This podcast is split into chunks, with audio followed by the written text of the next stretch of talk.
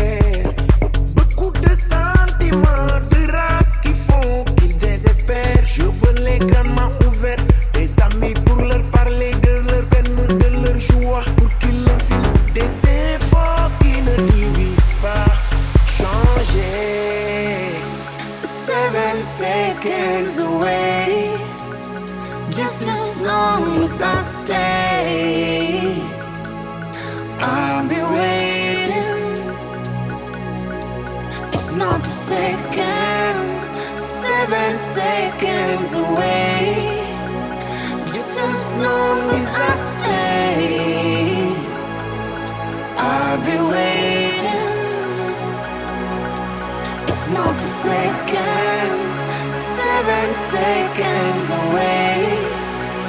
Just as long as I stay, I'll be waiting.